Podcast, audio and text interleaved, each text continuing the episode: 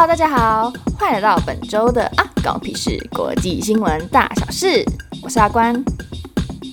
这期节目呢，每周会播报三则国际新闻，园区的同学们就跟着我一起听下去吧。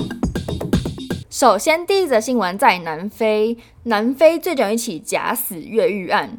那这件事情的经过大概是这样，就是去年五月，南非的监狱有发现一具烧焦尸体，然后他们监狱就认为说那是一个叫做贝斯特犯人在狱中自焚，但是没想到今年三月，那警察在肯亚跟坦尚尼亚的国界交界处就逮捕了试图越境的贝斯特。那这个贝斯特就是刚刚说到，就是他们说狱中自焚的那个贝斯特。那这到底是怎么回事呢？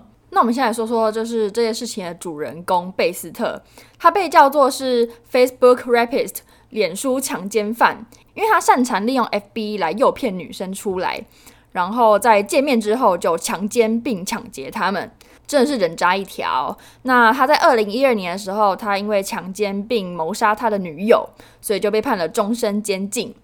那他被判监禁的地点呢，是在南非一个叫做曼冈监狱的地方。那去年五月的时候，这个监狱就发现了一具烧焦的尸体。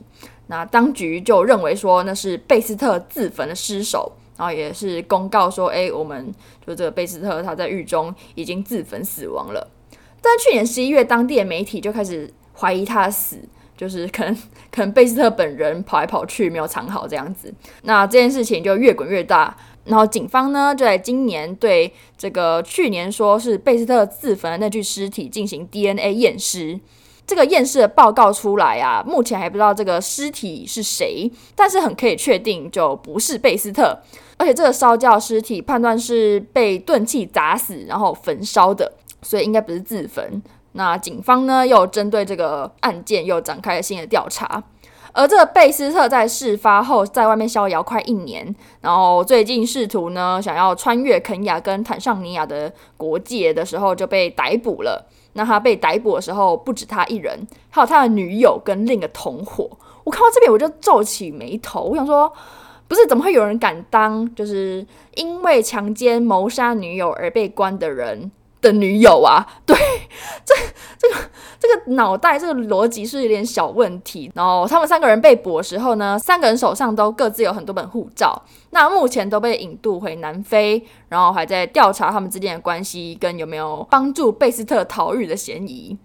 那监狱那边就是当初说这个焦尸就是贝斯特那个曼冈监狱，在事情发生之后也是蛮尴尬的，对，就大家就觉得，你连个人都关不好，然后还把逃出去的犯人当作是烧焦的尸体。那负责控管这间监狱的大型保安公司 G4S 里面的员工呢，就被指控为是帮助贝斯特逃狱的帮凶。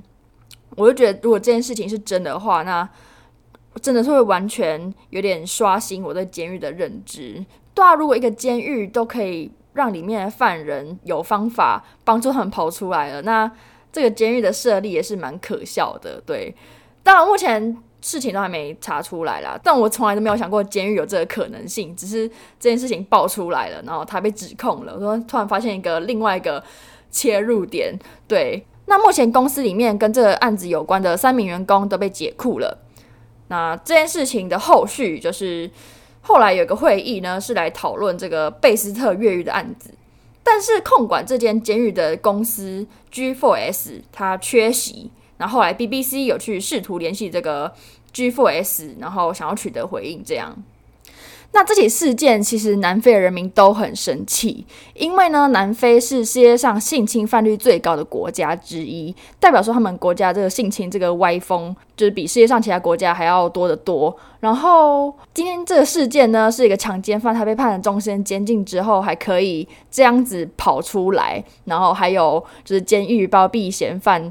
让他们逍遥出来的嫌疑，然后当然会让他们非常生气，而且大家就会觉得说，诶，如果我强奸了别人，然后被关进去监狱里面，居然还有办法可以这样逃出来的话，那是不是大家就觉得，哦，好像就是随心所欲不逾矩这样子，然后就觉得很可怕，也难怪南非的人民会如此生气。然后这整个越狱事件是真的是挺瞎的，对，然后蛮可怕的。更可怕的是，有人愿意跟强奸并谋杀女友的人当他的女友，对这件事情，整件事就是非常可怕。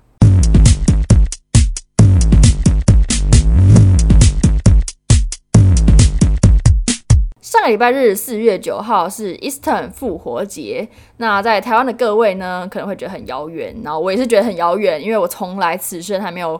就是庆祝过复活节，然后知道这个节日是因为我小时候很喜欢玩一个游戏，它叫做 m o w o r d 然后它就是一直买衣服，然后经营一个服饰店，然后因为它是可能也是西方的游戏商吧，我不知道，反正里面就会有很多教会了我很多外国的英文，and then 就是节日，然后里面有一个复活节呢，它就会就是一堆什么兔子啊，然后小彩蛋啊，然后各种很欢乐的元素在里面，然后还有一个那个什么圣派翠克节，虽然我不知道它在干嘛，但是我一开始看到我就吓到，像是。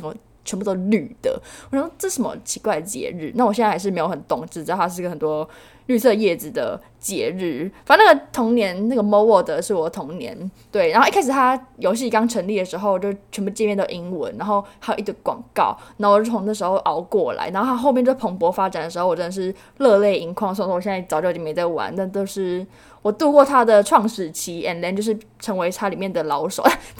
为什么讲那么久？好，反正呢，就是这个复活节习俗呢，它就是画彩蛋。诶，讲到这里，大家是不是台湾就是突然，哎呦，都是警铃突然响了？我想说什么哪里什么什么蛋？你们说什么蛋？你刚刚说到蛋吗？对，相相信就是各位在外工作的上班族，偶尔就是我一届北上读书的小女子，最近买吃的都会看到，因为蛋价上涨，所以价钱调涨的标示。而且它一涨呢，就是五块十块，然后我心里就想说，唉。这波过去之后，绝对是不会降下来，然后心里就会很哀怨这样子。那我清明连假就有一天出去，想说吃个早餐好了，因为平常我早餐就是在宿舍里面喝麦片。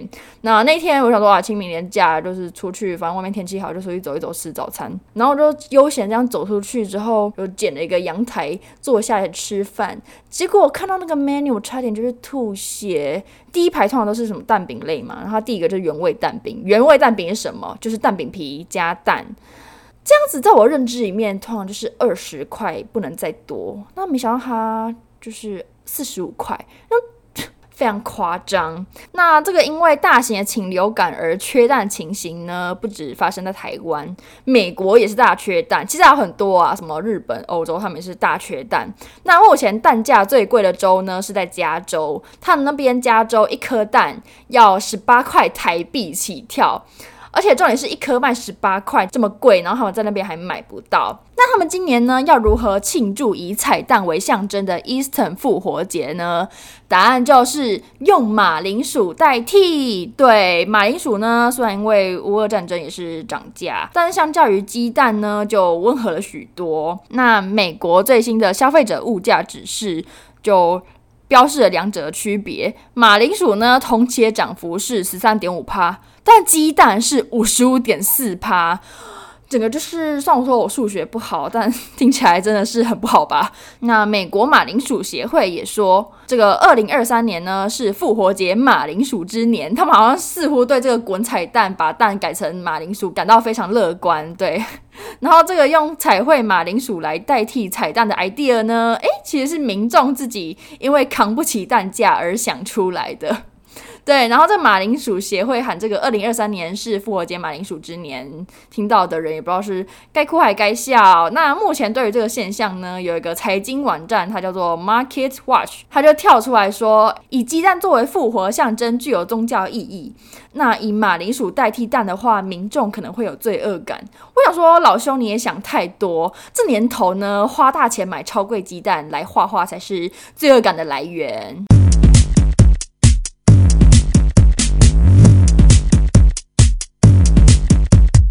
那最后的新闻，我要跟你们分享瑞士一间很酷的餐厅，因为我觉得真的太酷，所以就必须分享给你们。那这个餐厅呢，它叫做 Blind Car，B L I N D E 空格 K U H。这间餐厅呢，你进去之前要把你的手表、手机等等会发光的物件全部放到柜子里面，然后放完之后呢，服务生会带你穿过走廊，然后再走进去餐厅里面。那走进去之后，你会发现眼前一黑。对，就是你看到的所有都是黑的，所以就等于看不到。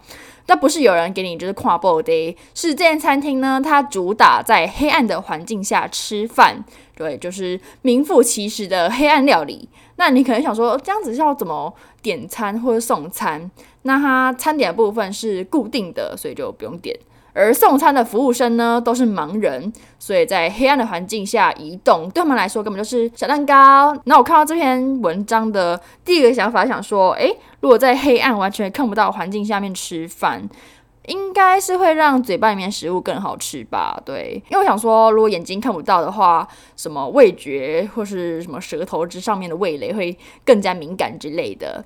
但是呢，这个分享用餐经验的人，他说他整套吃下来完全不知道吃了什么，因为你知道那种欧洲精致餐点都是冷盘嘛，然后就是盘子超大，然后里面就这样一小坨，然后一小口就没有了。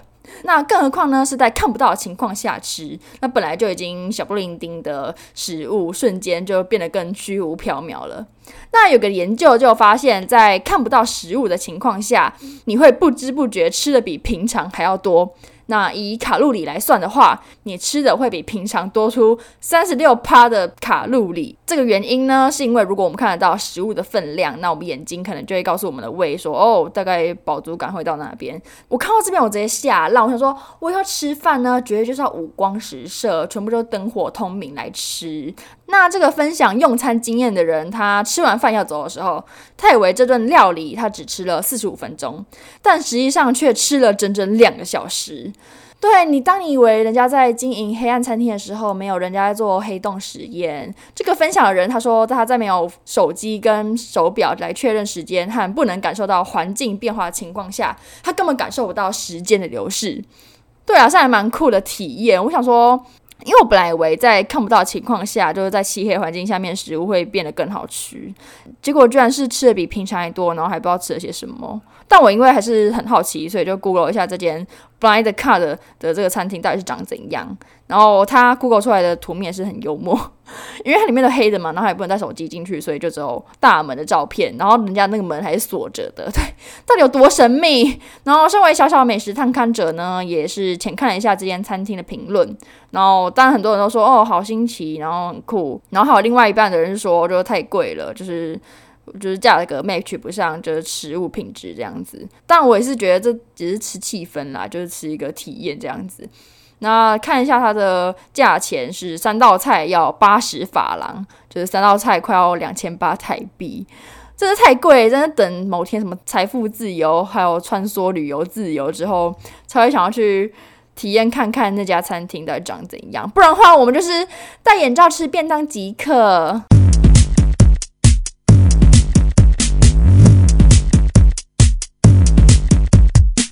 那最后呢，是本周的有话大声说时间。那最后的本周有话大声说，我想跟大家探讨探讨一个议题，其实也不是什么多重要议题，就是最近呢，日本有一个拉面店的老板，他就大怒，他大生气说，怎么会有客人把吃完的卫生纸丢进去拉面的碗里面？然后，反正这件事情呢，就在日本论坛，然后引起也就两方就激辩的舌战。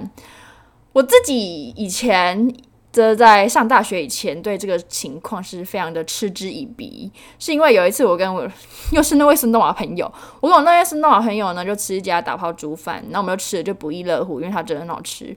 然后吃完我们要走的时候，就我那位孙东华朋友，他就把卫生纸丢到盘子里面，我就看到我这眼睛快凸出来，他说你在干嘛？为什么要把你用过的卫生纸丢到盘子上面？因为我的认知那时候我认知是想说盘子是吃东西的嘛，然后公共的，所以说还是会洗的，但是他就吃东西，它上面应该要放食物，而不是放你用过的垃圾。虽然说这不是什么强制规定哦，就是数据上有显说这样子细菌变多，因为反正之后盘子也会洗，然后上面也是有我们的口水，然后。但那时候我就觉得把卫生纸放在上面就是很恶心，对。然后直到呢，我自己大一下的时候去就早餐店打工，我当外场的时候就是要收盘子嘛。然后我去收盘子的时候，我就很感激那些把卫生纸丢到盘子里面的人，因为这样子的话，我就不用再用手。碰他们用过卫生纸，然后丢到盘子里面，然后再把它拿去厨房洗。对，那他们这个把卫生纸丢到盘子里面的举动，对那时候外场的我来说就是举手之劳。之后呢，我也是渐渐的开始学习把我用过的卫生纸丢进去。那没想到这位就日本拉面店老板，居然是很不喜欢这件事情。我想说，哦，原来是店家会主动不喜欢这件事情，也是蛮特别的。对。那不知道大家对这个看法怎么想？我目前啊，我我要丢进去的时候，还是会有点小迟疑，因为长久以来我还是觉得那个有点小恶心。但是以就是当过外场的服务生来看，我会觉得这是在帮我。对，不知道大家怎么想？这好难哦。对，这是一个很两难问题，这 kimochi 的问题，这很难很难解决。对，看大家可能想说，把那个垃圾丢垃圾桶里面没就没事了。不是啊，你去外面吃饭的时候，就是好歹是会把一些什么珍珠奶茶喝过的，也是放在桌上吧？对。所以就还还很值得探讨，很值得探讨。对，就是本周有话大声说，就是一个卫生纸在外面吃饭的时候该不该丢到碗里面的问题。那以上呢就是本周的啊，关我屁事国际新闻大小事。那我们下周见，拜拜。